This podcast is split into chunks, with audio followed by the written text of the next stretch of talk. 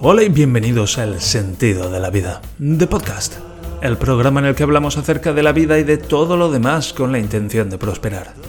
Hoy es viernes, día 24 de noviembre del año 2023, y este es el episodio número 586. Todos nos hemos preguntado alguna vez. Sí, todos nos lo hemos preguntado alguna vez. ¿Acaso no es cierto?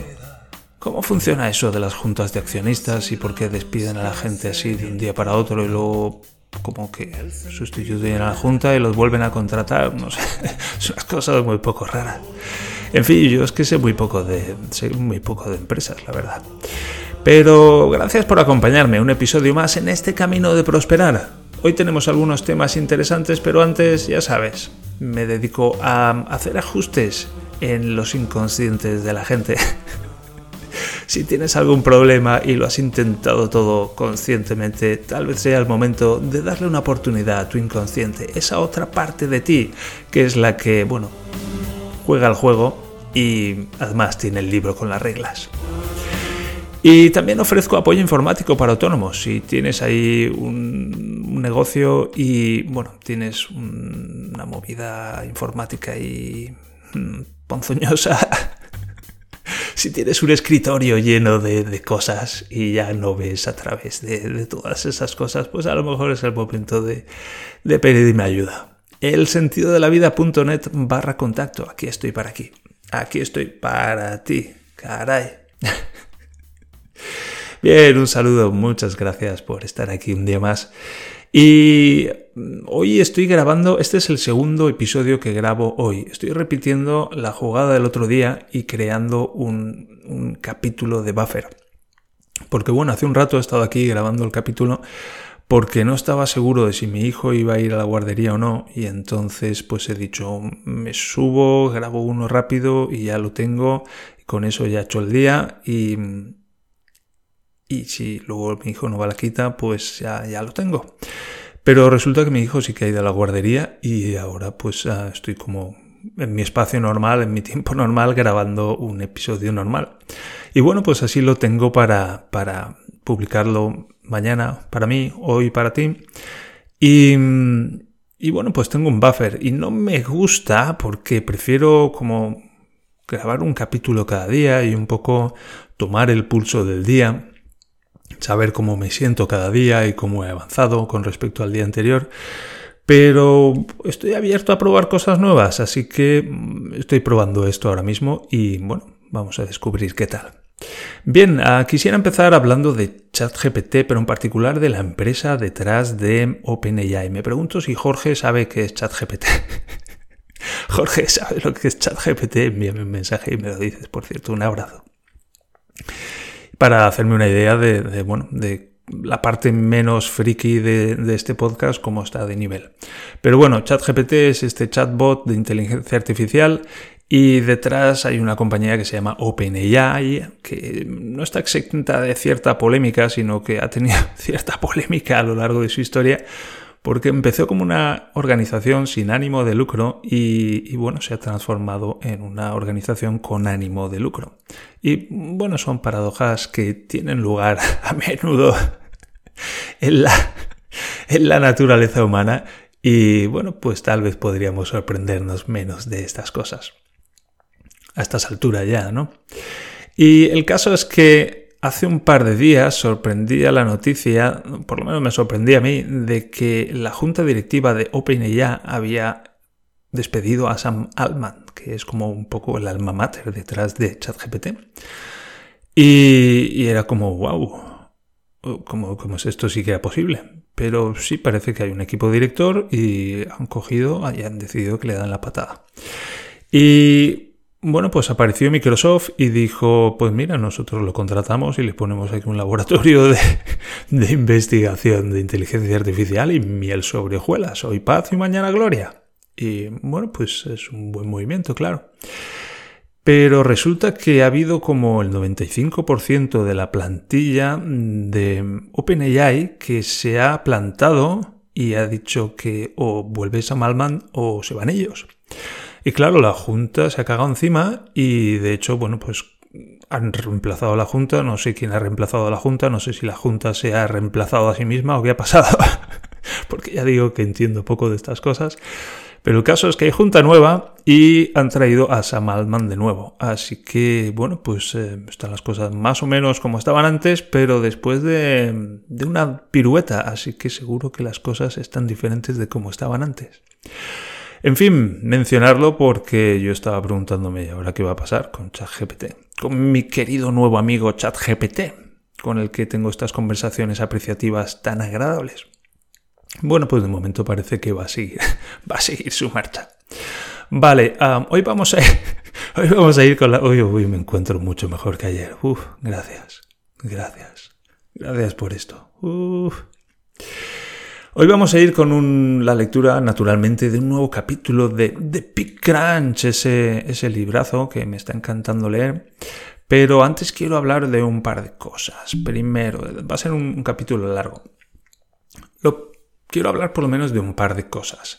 Lo primero que tengo aquí es la cambio cambio de foto de WhatsApp. Y esto, ya sabéis que cuando, cuando ponemos una foto en línea, una foto nuestra, bueno, pues es nuestra identidad digital y entonces, pues es lo que nos representa digitalmente y es como, este soy yo, este soy yo, es algo, es nuestra identidad, está ligado muy intensamente con nosotros y claro, pues mueve muchas cosas dentro de nosotros. Y yo tenía una foto en el WhatsApp que databa del el verano, este verano no, del anterior, y era una foto en la que salía yo en primer plano, sonriendo, pero salía con unas gafas de sol y con un sombrero. Y era como... yo ya no soy este. Y cada vez que lo veía me, me molestaba, porque era como, este tío está ahí detrás de esas gafas de sol, y es que miras la foto y es, pues eso, como podría llevar una careta de estas de una careta de... ¿cómo se llama? Ya sabes, podría llevar una careta, porque apenas se me ve entre el sombrero y, y las enormes gafas de sol, apenas se me ve. Y yo estoy en un, en un, proceso en el que estoy, pues eso, asumiendo responsabilidades y dando la cara, tanto literal como metafóricamente, aprendiendo a enfrentar las cosas y decir, aquí estoy yo y a ver, a ver qué es lo que tiene que venir, pero aquí estoy yo. Y si me la tengo que llevar, me la llevo. Y si me viene al hígado, pues me la llevo en el hígado. Si me viene a la mandíbula, me la llevo en la mandíbula, me la llevo donde toque, pero aquí estoy yo. Y uh, estuve mirando y no tenía ninguna foto así reciente representativa, porque es curioso que yo apenas me hago fotos a mí mismo, porque, ¿sabes? No me gustó mucho. Sincer Sinceramente, no me gustó mucho. Ya está, ya lo he dicho. ya lo he dicho. Y bueno, pues esto explica muchas cosas y es muy congruente también. Y como también estoy en este proceso de aumentar la congruencia y aumentar la integridad, pues eh, seamos más sinceros todavía. Y aquí voy. Y bueno, pues ah, andaba por casa y estaba en la cocina, de hecho, y tenemos ahí un buen ventanal y estaba entrando una buena luz y digo, me voy a hacer un selfie. Y iba con una camiseta, o sea, con pues eso, no sé si llevaba unos vaqueros, una camiseta y una, chaqueta de chándal. Y total, puse la cámara en modo selfie, me apunté y me hice la foto. Y salió una foto, bueno, pues decente. Aquí estoy yo, apenas se ve la cocina porque está un poco desenfocada, pero aquí estoy yo con mi camiseta, con mi, con mi chaqueta de chándal y bueno, aquí estoy yo. Esta es la pinta que tengo, tengo casi 48 años, soy un hombre y llevo gafas y bueno, tengo pinta de estar muy cansado porque estoy, estoy muy cansado. Es el segundo día consecutivo que duermo 5,9 horas, paso mis días jodidamente dolorido, estoy muy desbordado con, con mi hijo en particular con esta fase. Ah, en fin, soy un hombre con muchos problemas y con muchas dificultades y, claro, eso me pasa factura. Ah, a veces que me, Llevo unas gafas de estas de multifocales, lo llaman, o progresivas, que bueno, pues por abajo tienen como una lupa y, es como... Miro mis gafas y es como llevo dos lupas de ojeras. Me veo los ojos y en la parte de abajo de las gafas eso como que se amplía como si fuera... Estas gafas son para destacar mis ojeras. Eso es lo que hacen estas gafas. Este es su propósito. Y vamos, que tengo mala pinta. Estoy, estoy muy cansado, estoy agotado. Llevo cinco años desde que entré a vivir con Daniela, incluso ya antes con todo esto del uncrunching, donde estoy, pero llevo una década al límite de mis fuerzas cada día. Y a lo mejor podría remontarme pues a 30 años antes de Estoy viviendo mi vida al límite de mis fuerzas, pero sobre todo en estos últimos años y sobre todo desde que entré a vivir en pareja con Daniela, wow, ha sido un reto diario, donde he estado al límite prácticamente cada día y sobre todo desde que, todavía más desde que nació Lucas. Buah, ha sido entre estar al límite y estar desbordado, pero cada día prácticamente. Y total, que estoy bueno, tengo buena pinta, estoy sano, pero estoy absolutamente agotado. Y cogí y me puse la foto en el WhatsApp, en el perfil de WhatsApp, que es, oye, este soy yo, aquí estoy yo, esta es mi cara, este es el aspecto que tengo, punto. Hay mucha gente pues que se pone una flor, que se pone un atardecer, que se pone una estatua, que se pone un color, que se pone un dibujo animado, que se pone no sé qué, no sé cuántos. No, yo este soy yo, esta es mi cara, este es el aspecto que tengo, aquí estoy. ¿Tienes algún problema? Aquí estoy. ¿Tienes algo, algún agradecimiento? Aquí estoy. Tengas lo que tengas, aquí estoy. Y es un poco lo que dice esa foto. Estoy hecho una mierda, tengo, tengo un aspecto muy jodido, pero, eh, aquí estoy. Punto. Y estoy muy orgulloso de eso. Pero lo que quiero, a lo que quiero ir es a, mi reacción cuando hice la foto y la puse en el WhatsApp y la amplié, ¿sabes? Eso que tocas la, la foto y se hace grande. Y me vi y me dije, pareces una vieja maricona. ¡Wow! ¡Wow! ¿Sabes? Es esa mezcla de sentimientos de, por un lado, no, casi como tres sentimientos. Es como, por un lado, darme cuenta de que eso es normal, ¿sabes? De que es la comunicación normal conmigo mismo. Es ese, ese sentimiento de fondo, esa actitud de fondo. Pareces una vieja maricona. wow, por un lado eso. Por el otro lado, ya, ya me he olvidado de lo que quería decir. Por el otro lado es, bueno, las palabras. ¿Es una comunicación apreciativa? No, no lo es. Es una comunicación a joder, a hacerme daño. Y por el otro lado, pues apreciar la honestidad conmigo mismo, ¿eh? Que a la vez, bueno, pues hago extensiva contigo mismo en un ejercicio de transparencia que ahora mismo estoy apreciando, apreciando de una manera, pues, muy nítida y muy clara. ¡Wow, Javier! Ole tus huevos por compartir esto año 2023 y hablando así tan francamente delante de un montón de gente. Así es. Así que aprecio mi honestidad contigo, pero ahora mismo estoy hablando acerca de la honestidad conmigo mismo. De, oye, es lo que es. ¿Vale? No, no lo adornemos, no le pongamos flores, no le pongamos acuarelas, no le pongamos música, ni arpa, ni violines, ni nada. Es lo que es. Es así. Punto. Es como en el mapa, usted está aquí, punto. Aquí está el punto rojo, o aquí está la flecha, o aquí está lo que tenga que ser, pero aquí es donde estamos. Y a partir de ahí ya veremos a dónde iremos. Ya sabemos a dónde vamos, que es a prosperar, pero ¡ey! Fundamental saber dónde coño estamos. Porque si no, ¿cómo vamos a llegar a donde queremos ir? Y esto es parte del ejercicio que estoy haciendo aquí ahora mismo. Y mm, y wow, pareces una vieja maricona. wow, wow. Bien, este es el Javier que llevo encerrando en una jaula dentro de mí desde hace un montón de años. Este es el Javier que, wow, tiene muchos recursos y trata de salir por todos sus medios y lo tiene más fácil cuando toma alcohol, por ejemplo cuando me bebo una cerveza. Y este es el Javier que gasto una cantidad de energía desmesurada cada día en mantener en esa jaula. Y a veces lo percibo, a veces lo percibo con claridad. Son momentos de... momentos de... de, de mucha claridad, de, de decir, joder, qué menudo, menudo hijo de puta que soy, la hostia puta. Es como enseguida salen los arpas y enseguida salen las acuarelas y todo, pero no, eh. Yo también soy un hijo de puta, pero un hijo de puta de la hostia. Yo también soy un hijo de puta de la hostia, pero de cuidado. Wow, wow, wow. Uh, mucho ojito conmigo. Yo también soy ese. Y eso está hecho de ira profunda y recordemos porque es fundamental en todo esto saber que la ira tiene una función y que ese hijo de puta está ahí para defenderme.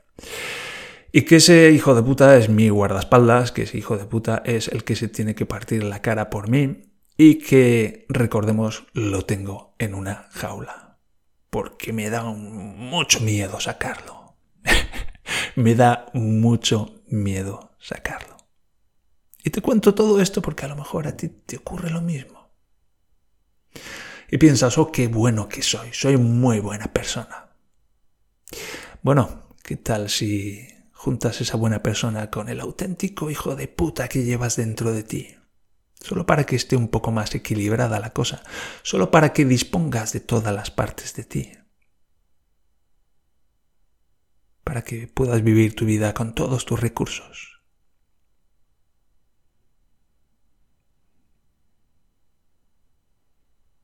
Tal vez encuentres que tu vida se torna mucho más fácil cuando también dejas jugar a ese pedazo de hijo de puta que hay dentro de ti.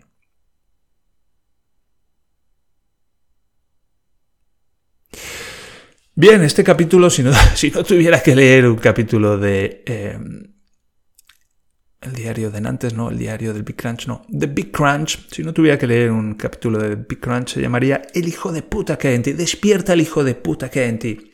¿Recordáis la publicidad de los cereales de Kellogg's de despierta el tigre que hay en ti? Pues esto sería despierta el hijo de puta que hay dentro de ti. Acéptalo, acéptalo. Eso también.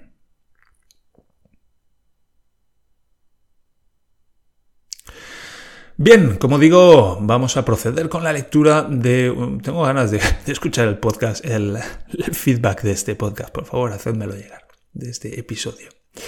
Dicho esto, que entre ese temazo de The Big Crunch que empieza a sonar ya porque vamos a entrar en la lectura del capítulo número 8.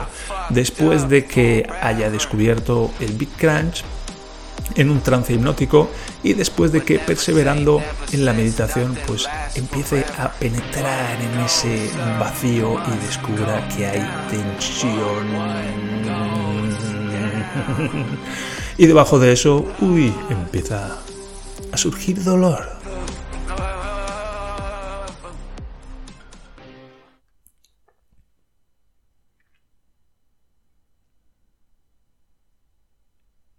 Bajo el...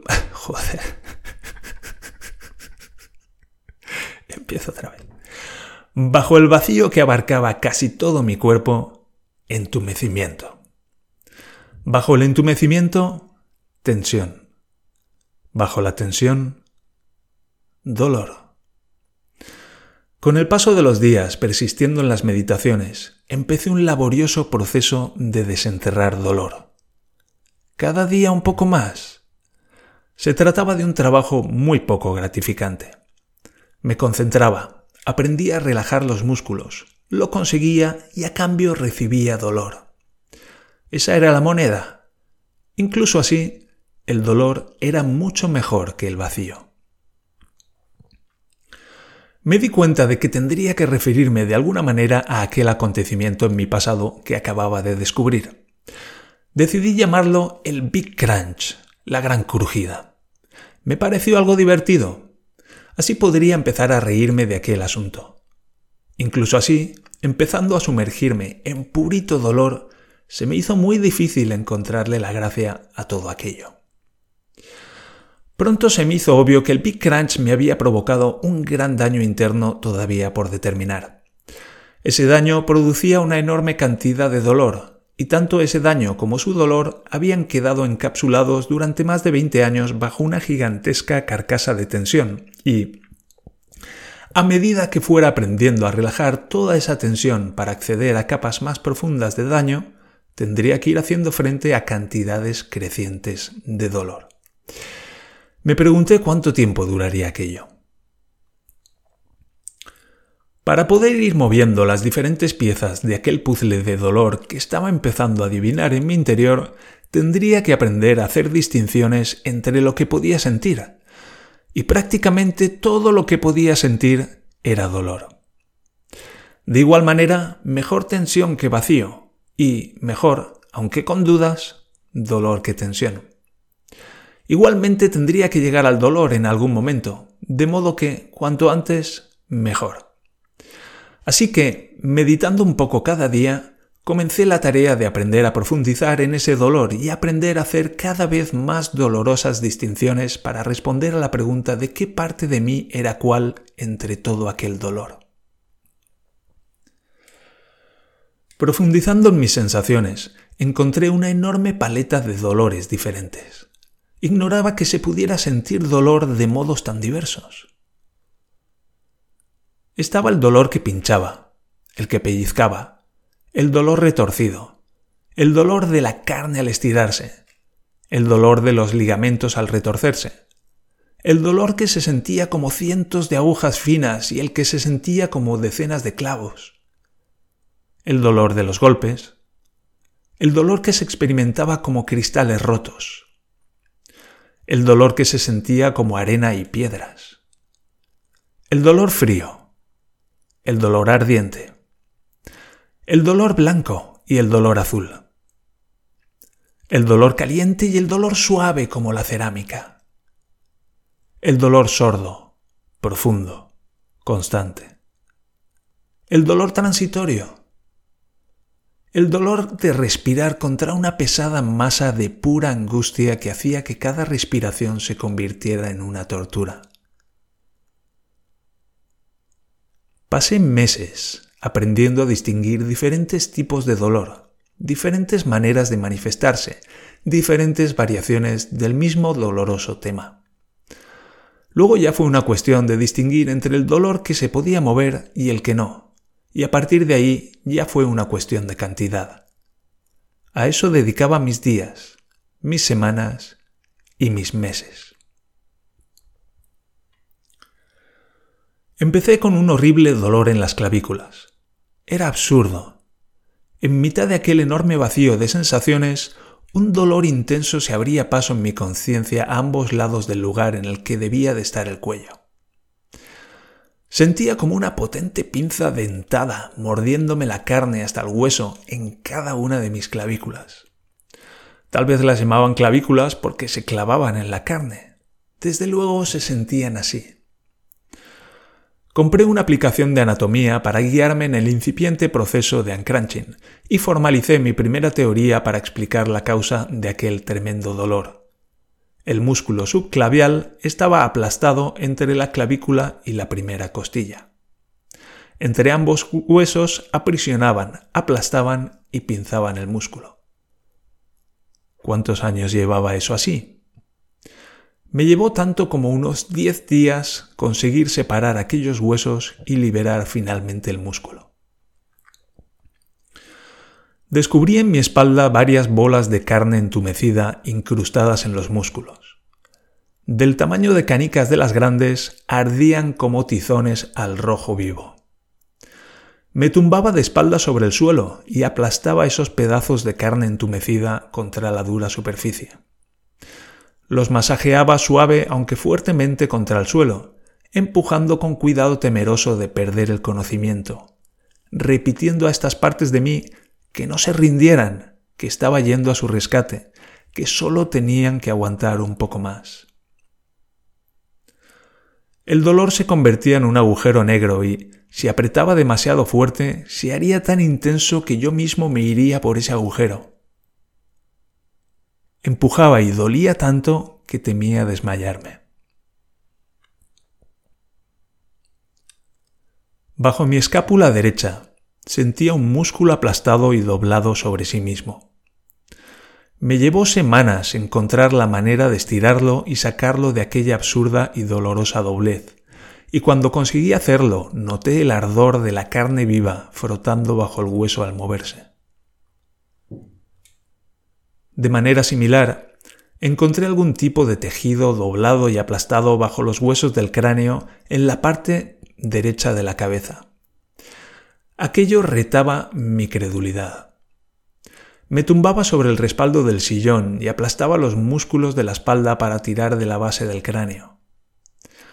Podía notar los huesos del cráneo desplazándose entre sí con una especie de crujido pastoso y algún tipo de tejido moviéndose bajo ellos. Yo miraba la aplicación de anatomía para saber si algo así era posible. Joder, aquel desastre llegaba a partes de mi cuerpo que ni siquiera pensaba que se habrían visto afectadas. Todo aquel dolor entumecido había quedado en mi inconsciente durante más de veinte años. No podía ser. ¿Cómo podía haber vivido de aquella manera sin darme cuenta durante tanto tiempo, casi completamente lleno de un dolor tan brutal y salvaje? Yo ya no confiaba en los médicos, y todo aquello era tan raro y tan extraño que tampoco confiaba en nadie más. No podía ni siquiera encontrar la manera de explicar o describir lo que me ocurría, así que empecé a encontrar maneras de desretorcerme por mis propios medios. Una de las cosas que podía hacer era yoga. Había aprendido algo a través de diez sesiones en un curso que hice en Alemania, de modo que compré un libro y empecé a construir una sesión que me ayudara en el proceso. Hice del yoga un hábito diario, Hacía una sesión por la mañana y otra por la noche, dedicando hasta tres horas al día. Compré una esterilla, la extendí sobre el suelo y me tumbé. Se me cayó el alma al piso de abajo. Volqué sobre la esterilla como una barca sobre la arena. Todavía peor. Me sentí como un árbol seco, retorcido y deforme. Mi cadera se retorcía en una dirección y mis hombros en otra. No podía creer que estuviera así, pero el suelo no mentía. Contrastado contra una superficie dura y plana, mi cuerpo era un verdadero despojo retorcido. Me costó aceptar, siquiera creer, que pudiera estar como estaba. En contacto con el suelo, las sensaciones físicas se hicieron más intensas y presentes y casi me eché a llorar me di cuenta de que tenía por delante una cantidad enorme de trabajo. No sería cosa de días ni de semanas y tampoco de meses. Estaba haciéndome consciente de que mi cuerpo se había convertido en una prisión de dolor, un instrumento de tortura portátil, provocándome dolor allá donde fuera e hiciera lo que hiciera. Y solamente estaba empezando a desenterrar dolor. A lo largo de los días, de las semanas, de los meses, hasta completar el primer año de Ancranching, desenterré más y más dolor. Me costó creer siquiera que todo eso ya estuviera ahí antes, dentro de mí, durante más de 20 años, que simplemente estaba tomando conciencia del estado en el que estaba, reconectando con las sensaciones y con mi propio ser. Cada mañana me despertaba al dolor, me conducía hasta la esterilla y empezaba a hacer yoga. Apenas podía moverme, pero me servía para estirar los músculos, los tendones y las articulaciones.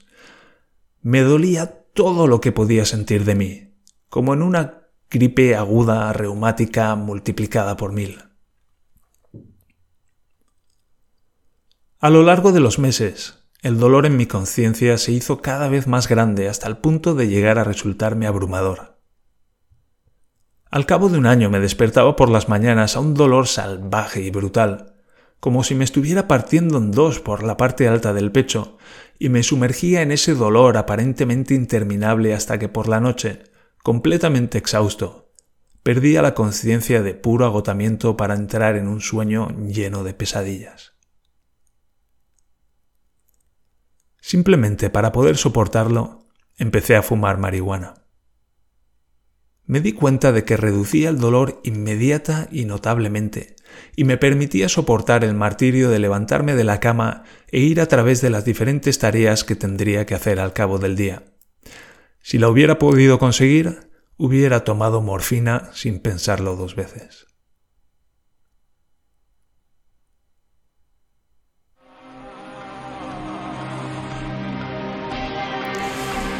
Y hasta aquí la lectura del capítulo número 8.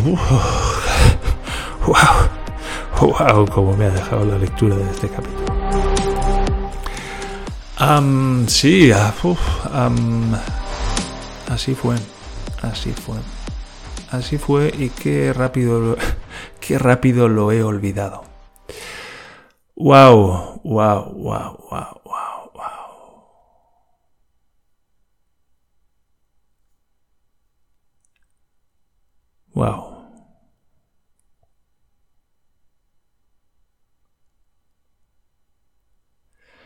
Hasta aquí la lectura de este capítulo número 8 del de Big Crunch. ¿Es el 8? Sí, es el 8. Bien, wow, vaya pedazo de episodio el de hoy. Me ha encantado. Y la lectura de este capítulo me ha hecho recordar y me ha hecho. me ha dado una oportunidad para apreciar mejor el tamaño de la mierda que he atravesado en los últimos 10 años. Bien, lo voy a dejar aquí.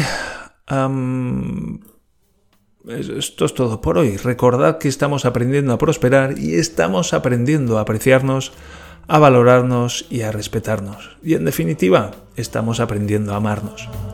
También recuerda que puedes contactar conmigo a través del sentido de la vida.net barra contacto y también a través del canal de Telegram, cuyo enlace de acceso puedes conseguir en las notas del programa.